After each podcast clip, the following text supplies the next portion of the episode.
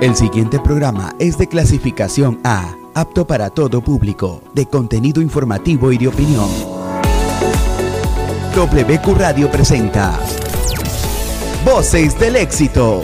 Somos los que hacemos que las cosas sucedan, los que llevamos una idea a la acción. Somos Voces del éxito.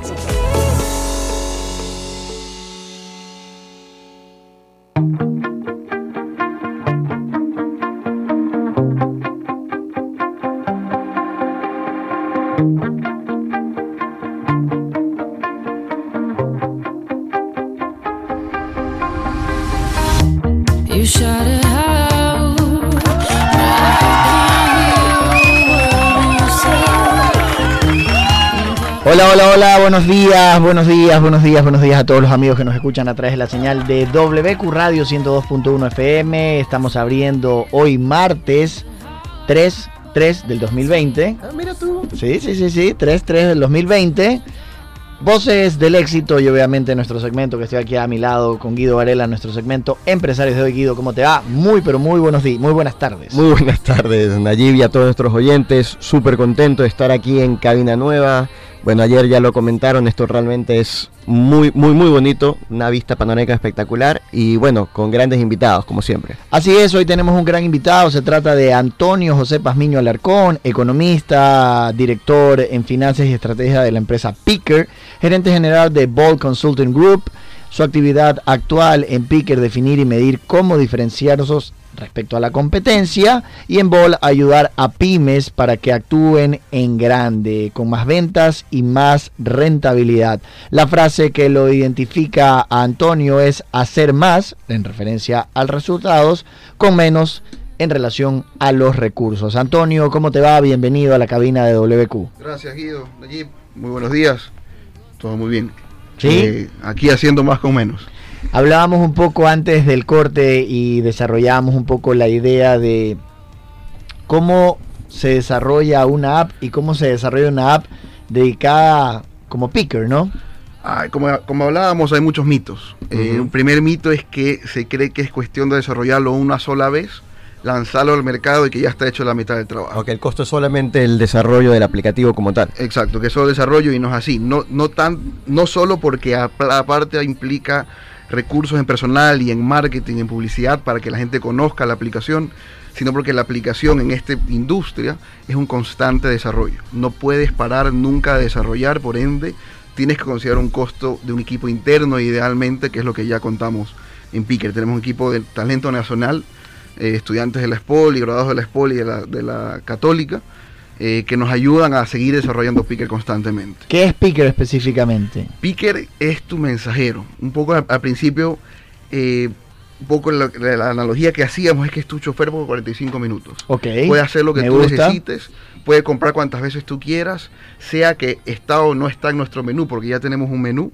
Eh, y algo que nos está diferenciando hoy por hoy de la competencia es que somos muy amigables con el efectivo. Nuestra, la gran parte de nuestras transac- transacciones son con efectivo y eso permite a toda la ciudad realmente a adquirir productos que están o no están en el menú de nuestro o incluso los que no están en el menú de la competencia. Eh, algo más que nos diferencia hoy por hoy es la flexibilidad. Podemos llegar donde quieras. Si son carreras de 15, 20 kilómetros, llegamos. Obviamente tiene un costo adicional porque nadie más está llegando a esas distancias. Pero si encuentras un picker, puedes llegar a cualquier parte de la ciudad. Ok, entonces, eh, dentro de. Yo creo que me parece súper interesante que profundicemos. eh, porque está muy millennial, ¿no? El cuento Sí. de los aplicativos y Las todo el mundo. app. Sí, todo el mundo, todo el mundo quiere ser Mark Zuckerberg, todo el mundo quiere ser eh, este la gente de Google. Y, y como todo el mundo lo, lo ve tan, tan cercano, ¿no? Me descargo el aplicativo, el aplicativo tiene que ser gratis. eh, la cantidad de personas que he escuchado con ideas locas, decir, no, pero es que quiero hacer esto, no, pero es que soy diferente por, a- por aquello. ¿Qué son esos aspectos que tiene que fijarse realmente la gente para saber que su idea, ¿no? sí, que su idea realmente puede llegar a ser ganadora en un mercado tan competitivo como es este? es difícil escuchar una idea y decir de entrada es o, o es o no mala idea, eh, o buena idea en su caso. Algo que siempre recomiendo es hacerlo por partes. Eh, antes de lanzar eh, la aplicación como tal o desarrollar la aplicación por completo y invertir en ese desarrollo, hay formas de probar antes la idea. Puede ser incluso a través de Instagram, puede ser a través de una página web más sencilla o una operación más manual. Una vez que compruebas que eso funciona y tienes tracción, se llama en la industria, que tienes varios hitos conseguidos o volumen suficiente de, de- ventas, ahí puedes lanzarte a desarrollar la aplicación. Eso es una muy buena forma de sacar la incertidumbre en cada paso. Porque eso es lo más problemático en este tipo de negocios de alto riesgo, porque al final son negocios de alto riesgo, que tienes que ir quitando la incertidumbre de a poco, tanto para ti como emprendedor, como al potencial inversionista. Porque si el inversionista viene y le dices, tengo una idea maravillosa, dame un millón de dólares hoy día, es diferente que le digas, mira, necesito un millón de dólares, pero hoy necesito 10 mil. Dame 10 mil para comprobarte que esto sí funciona, que el carrito avanza o que la aplicación la gente sí la quiere.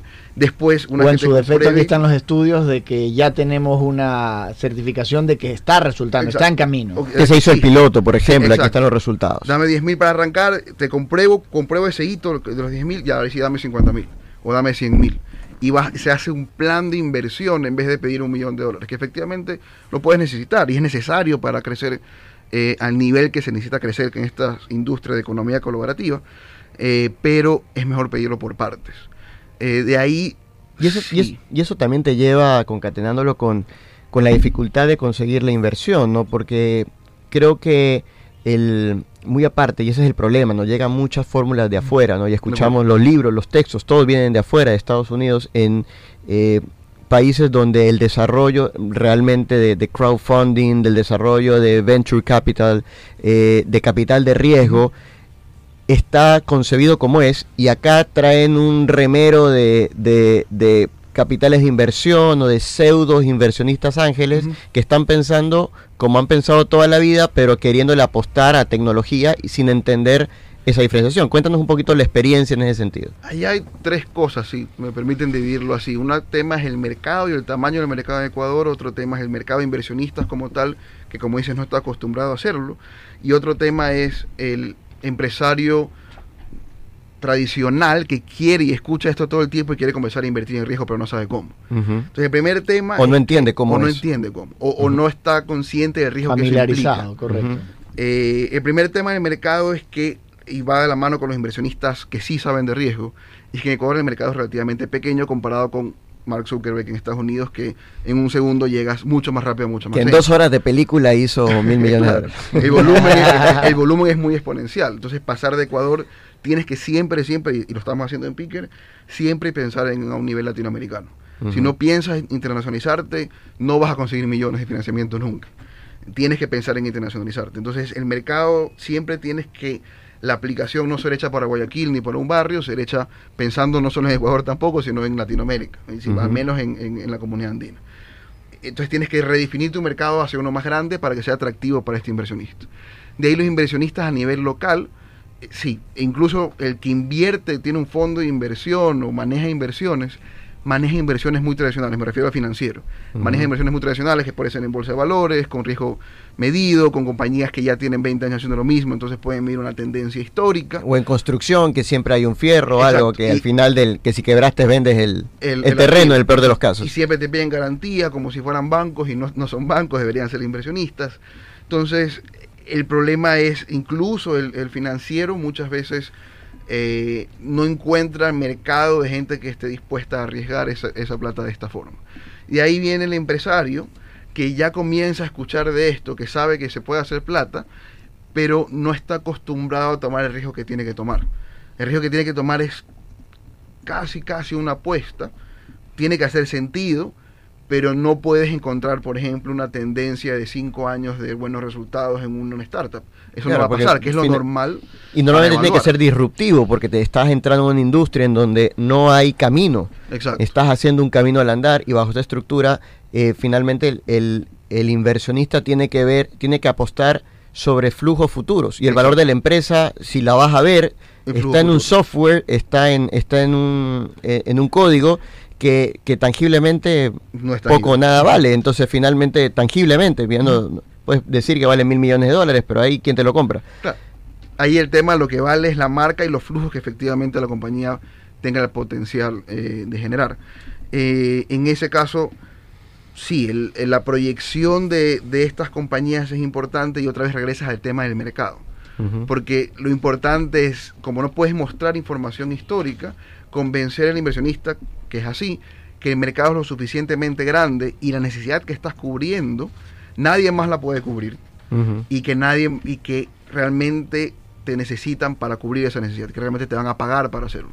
Si mu- demuestras esas dos cosas, debería ser suficiente para, para que alguien tome el riesgo. Entonces el análisis viene más por demostrar el potencial del mercado que por demostrar información financiera histórica, que es lo que normalmente se usa para captar inversiones. Pero Antonio, en ese sentido, este, Ne- Tenemos- Nayo, tienes que decir tenemos algo. hacer, tenemos que hacer un corte. Dale, dale, haz el corte porque tengo una pregunta Sí, sí, interesante. sí, al regreso vamos a estar eh, con muchas novedades más. Estamos con Antonio Pazmiño, cofundador de Lab Picker, que la tenemos ahora en pantalla también en todo lo que es la transmisión nuestra, en el eh, streaming que tenemos a través de WQ Radio. Recordarles a todos los amigos la mención de la alcaldía, ahora más familias tienen acceso a salud.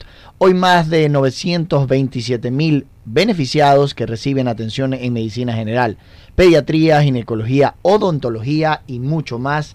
Alcaldía de Guayaquil, soñamos en grande. Momento de hacer una pequeña pausa comercial y regresamos en contados segundos acá en WQ Radio 102.1 FM. Voces del éxito.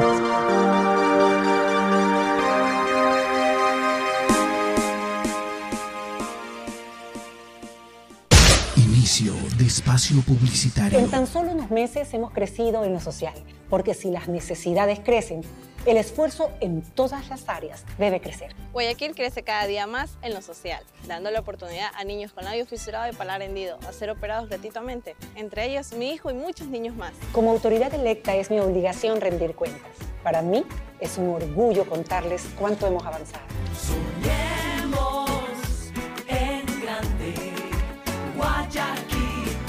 Alcaldía de Guayaquil. Fin de espacio publicitario. Thank you.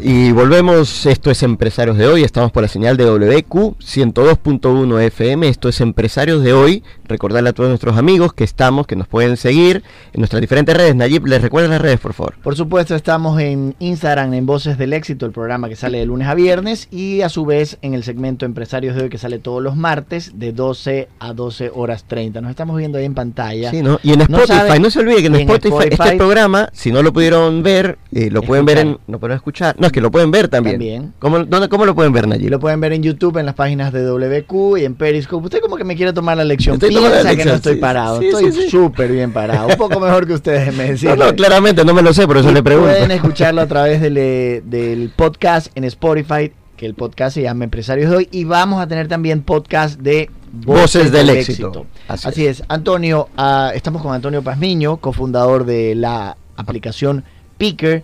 Y yo tenía un, un comentario ahí al respecto. Antes de irnos al corte, nos queda acá un patazo a Nayib, perdón. Eh, estábamos conversando respecto al tema del financiamiento y ahí me gustaría tu perspectiva eh, respecto a la facilidad que puede tener Latinoamérica o Ecuador puntualmente a tener acceso a esos capitales de riesgo de afuera, ¿no? Porque dice, ok, ya, si localmente es tan difícil, eh, es tal vez más fácil hacerlo, buscar ese financiamiento afuera. ¿Cómo funciona esa búsqueda allá afuera? El ecosistema de emprendimiento nacional sí está buscando hacerlo. Eh, entre esas cosas se está aprobando, se aprobó hace poco una ley de emprendimiento Sí. eh, que va, tiene que todavía implementarse y- en, en los reguladores. No hay normativa, No hay pero ya normativa está la ley. todavía, sí. pero ya está la ley.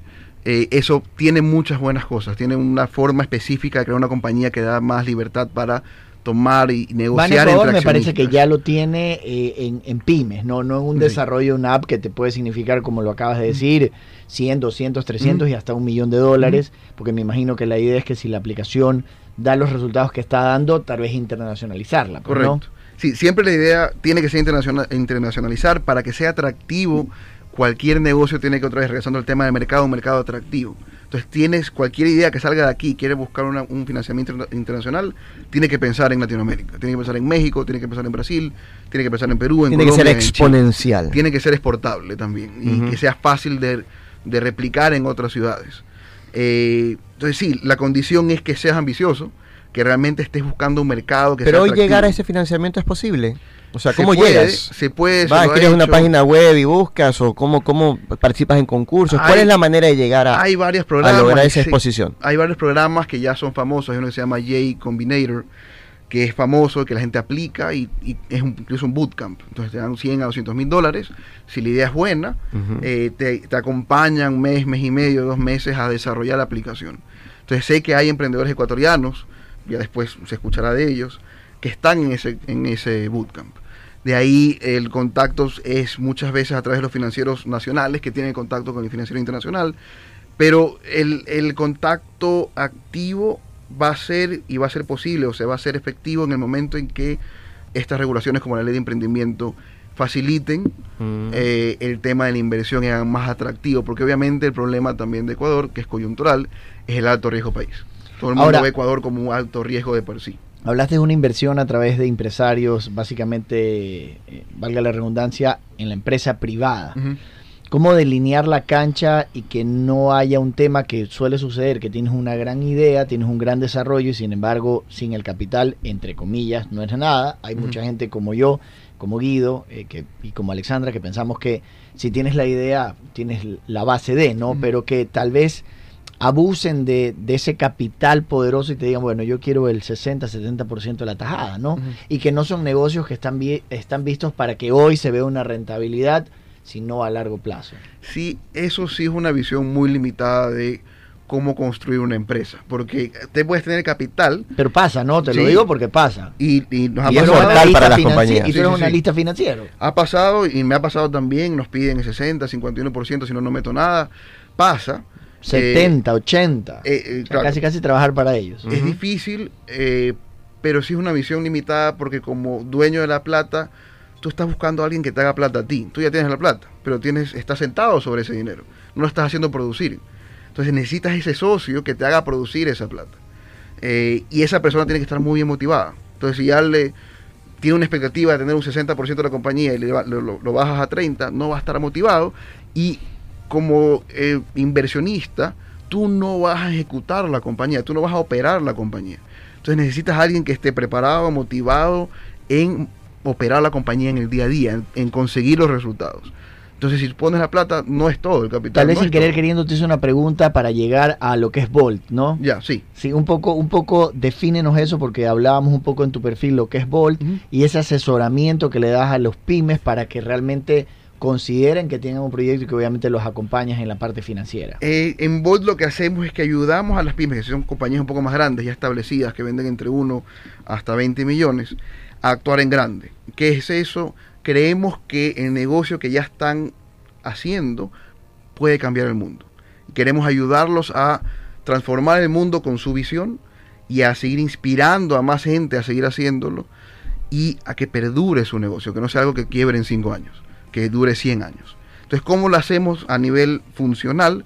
Los ayudamos a vender más. Hacemos un outsourcing de la gerencia comercial, que incluye marketing y manejo y creación de equipos de ventas, y al mismo tiempo un outsourcing de la gerencia financiera, donde los ayudamos a planificar, a gestionar y controlar sus números. Entonces le permitimos actuar en grande, ¿por qué? Porque tienen la confianza de que tienen un plan de cómo vender más, ya hay un plan y un plan de inversión y tienen planificado cuánto tienen que endeudarse. Para poner un ejemplo, a veces nos llaman Pero no tiene dicen, que ver necesariamente con temas de tecnología, de innovación, es No en general. es correcto. general. Tenemos eh, desde compañías de servicios industriales, comerciales, eh, hemos visto de todo, es lo interesante y enriquecedor a nivel profesional también, porque ahorita tenemos unas 20 o 30 compañías donde somos eh, los gerentes financieros y gerentes comerciales, hemos manejado también proyectos de todo índole y se ve diferentes tipos de líderes, líderes que funcionan, líderes que no funcionan, entonces también se aprende en ese camino. Lo interesante es que ya les damos las herramientas a ellos para que puedan crecer y puedan cumplir su visión. Cuando hablabas de que eh, se, con- se convierte en un outsourcing financiero y comercial, ¿tiene que ser con una empresa o una compañía constituida o puede ser en relación a algo que está tal vez en pañales y que puedan ir de la mano? Puede ser en pañales. Puede ser en pañales. eh, Y es más, tenemos ahorita dos Apostando una gran idea, ¿no? Correcto, sí, te- tenemos dos clientes de esos o tres donde diseñamos desde el modelo de negocio. ¿Qué es lo que pasa cuando viene esta persona con la servilleta? Quiere cambiar el mundo, pero tengo una idea y no tiene nada más. Entonces lo primero que hacemos es una sesión de mayéutica, donde a él, a él mismo le sacamos cuál es la idea que realmente quiere, la aterrizamos en un modelo de negocio, hay metodologías para hacerlo. Una vez que eso está definido, definimos el, el segmento de mercado, definimos qué es lo que le van a dar que la gente sí quiere, ahí lo aterrizamos eso a números. Entonces cuando aterrizamos a números, ahí se desayunan la realidad de que no van a ser millonarios en un año. ¿Qué Por más pasa si esa empresa no tiene el capital?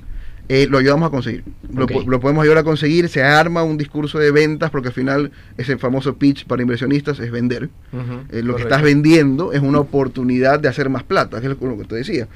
Cuando vas a pedir plata a un inversionista no es robar plata, no estás de rodillas. Lo que Correcto. estás diciendo es, tú tienes plata ahí en el banco que no la estás moviendo, yo tengo una idea que te puede hacer plata. Tú estás vendiendo algo, entonces no, no tienes, y es una recomendación que siempre damos, no, no vas a robar plata. Si tu idea es buena y la planificación está bien, tú estás vendiendo, eh, que es muy diferente a, pe- a pensar que la plata es todo. Antonio, y yo tomo eh, un comentario que quedó, quedó sobre la mesa respecto a la pregunta que hacían ahí sobre la cantidad de financiamiento, que el socio capitalista viene con, con intereses de, de invertir mucho, y volviendo al tema de la tecnología, de los aplicativos, por ejemplo, hay que entender que mm, si viene un capitalista pidiéndote el 40, el 50, automáticamente mata a la compañía, porque si es una compañía que realmente tiene una- un, eh, quiere ser eh, exponencial, que, que su visión es Latinoamérica, cuando venga el que va a poner el millón de dólares y resulta ser que el de la idea y el que sabe el negocio es un capitalista minoritario, simplemente va a dejar pasar. O sea, matas la empresa, matas el emprendimiento si le estás dejando mucho margen.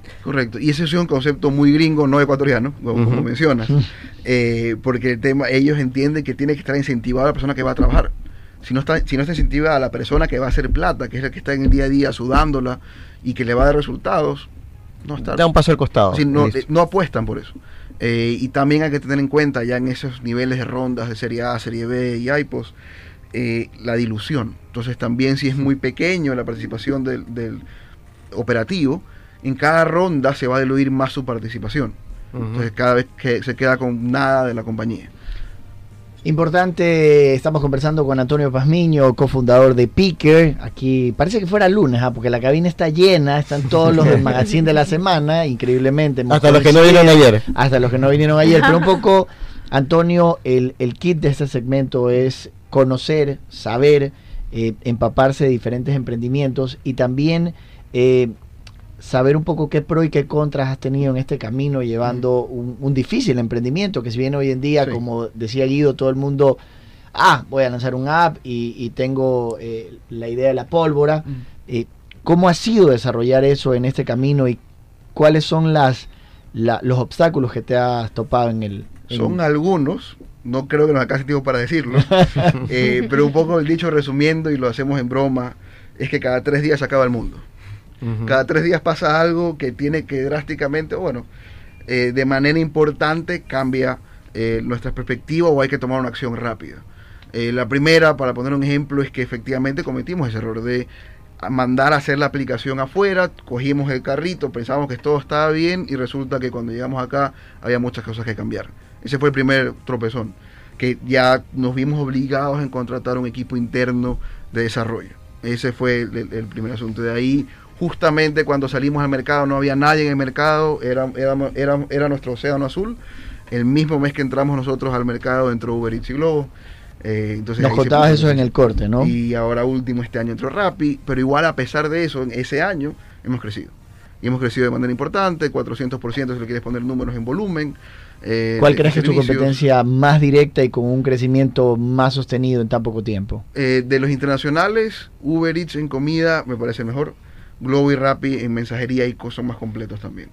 Pero de ahí, competencia nuestra, lo que te decía, en lo que nos diferenciamos es que llegamos a toda la ciudad, somos fle- más flexibles que ellos y somos muy, muy eh, amistosos con el efectivo.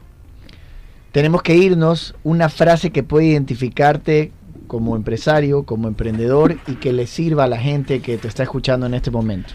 La, que, la del principio, hacer más con menos. Puedes reducir finanzas y, y ser productivo a eso. Mientras hagas más y prometas más resultados y pidas menos recursos para hacerlo, estás siendo creativo y está siendo realmente productivo. Está con nosotros Antonio Pazmiño, cofundador de Picker. El tiempo es oro, como dice siempre Guido, pero siempre es bueno quedarse con esa con esa hambre. Recordarles que tenemos en el segundo bloque Mecánica Mental con Adriana Valle y Alexandra Mera. Y hoy tienen un invitado ahí, lo veo al abogado Alfredo Jugar, pero está tras bastidores. Guido, con el final. No, no es más que agradecerte, Antonio. Y Gracias tengo una mención importante de recordar a nuestros amigos que hoy son más los niños que aprecian lo bueno de la vida gracias al convenio de cirugía de cataratas y estrabismo de la Sociedad Benemérita, Benemérita de la Infancia. Y esto es solo el inicio. Seguiremos trabajando para que más niños y niñas sigan beneficiándose en salud. Alcaldía de Guayaquil, soñamos en grande. Le salen muy bien las menciones. ah, De aquí en adelante las va a leer usted, ¿ah? Mi querida Gracias. Ale, ya sabe que tiene ahí un deber. Muchísimas gracias a todos. Lo dejamos en punto, Marquito. No puede decir que no. Se viene el segundo bloque de Voces del Éxito, que es Mecánica Mental. Los dejamos. Hasta la próxima. Voces del éxito.